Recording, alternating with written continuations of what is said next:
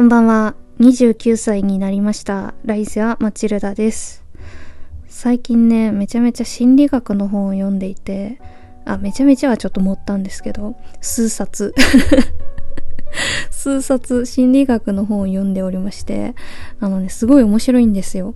だから今回その心理学の本を読んで、ちょっと気づいたことみたいなのをシェアしていきたいなと思います。前回の収録で私人間関係でもやっとしたことがあってもぶつかり合うのが怖くて逃げちゃった経験があるみたいなそういう話をしたんですけどなんかねそれ私ずっと本当に人間が怖いというかぶつかり合うのが怖いから逃げていたって思っていたんですけど自分で。でも最近心理学の本を読んでなんかね怖いからじゃないっぽいってことに気づきました。あの、率直に言うと、私が怒りん坊だから、人を避ける傾向にあったっていうね、なんかそういうことを気づきました。なんかね、最近読んだ心理学の本では、こう、いろんなことにものすごく怒っちゃう人、怒っちゃう人っていうのは、どんどん引きこもる傾向にあるんだって。あの、物理的に引きこもることもあるし人間関係をどんどんどんどん小さく小さく縮小していってなんかこう必要最低限の安全な人間としか絡まなくなるみたいな。それでどんどんどんどん世界が狭くなって狭くなって視野も狭くなっていってっていう。なんかねそういうことが多いんだって。まあ、胃の中の蛙状態とも言えるんですけど、いやでもそれ幸せだよなーって私思っていたんですよ。別に良くない自分の好きな人間とだけ関わるのってめちゃくちゃ最高じゃんとも思うし、うちに、うちにこもって何が悪いのって 若干今でも思ってる。どうしてこういう怒ってしまう人がどんどんどんどんうちにこもっていってしまうのかっていうと、予期せぬ出来事が起こったり自分の思い通りにならないことがあったりするとすごくストレスを感じてしまうんだって。だったら自分のストレスのない状況というか自分だけの世界を作ってまあそこで楽しくやっていこうみたいな感じの思考になっていくんですって。えこれ私じゃんと思って。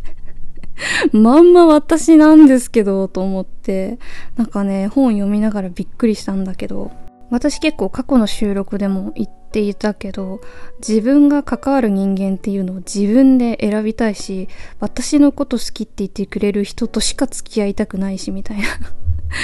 まあそういうことを言っていたんですけど、今も若干それが残ってるんですけど、いや別にでもこれめちゃくちゃノーストレスだからさ、あの、マジで快適なんですよ、この状態っていうのが。でもまあその本の著者、心理学者の方は、やっぱりそのこもってしまうと視野が狭くなってしまってどんどん頑固になっていって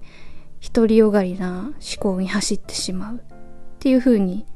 言っていたので最近視野を広げたいなみたいな風に思っている私にとってはちょっとこれはあんまり良くない状態なのかもしれないなと思い始めています。で、こう、どんどん自分だけの世界に入らないためには、まあいろんな人と関わったり、あとは、こう、何か好ましくない出来事があっても、それに対処できるなんだろう、具体的に言うと、怒りをコントロールする、まあそういうスキルを身につけようみたいなのが、その本には書いてあったんですよ。いや、そのさ、私、怒りっていう感情がめちゃめちゃ嫌いで、なんか本当になんか、理不尽なことに怒ったり主張したりすることっていうのはすごく大事なことだとは思うんですけど、ただ自分の中に生まれる怒りっていう感情がすっごい嫌いで、こうイライラしているその感情そのものが嫌いだし、イライラしてる自分も嫌いだし、イライラしたその先で自分が起こす言動っていうのもめちゃめちゃ嫌いなのね。まあ、なんでこんなに怒りに対して拒否反応が出るのかっていうと、まあこれは本当に幼少期の癖みたいなもんなんですけど、私の両親すごいイライラしている人たちだったので、多分それが原因かなとは自分で思っているんですけど、いやだからね、本当に怒りというものが嫌いで、まあ不思議なことに他人が怒ってるのを見てもなんかそんなに感じないというか、何も感じないように自分でこう自己暗示しているのかわかんないんですけど、人が怒ってるのはそんな耐えられるんですけど、なんか自分の中に生まれた怒りっていうものがマジで無理で、だからその怒りをコントロールするよりかは自分の環境をまずはコントロールしちゃえっていう感じで私はどんどんあの物理的にも引きこもるようになったし 人間関係も縮小していったんですけど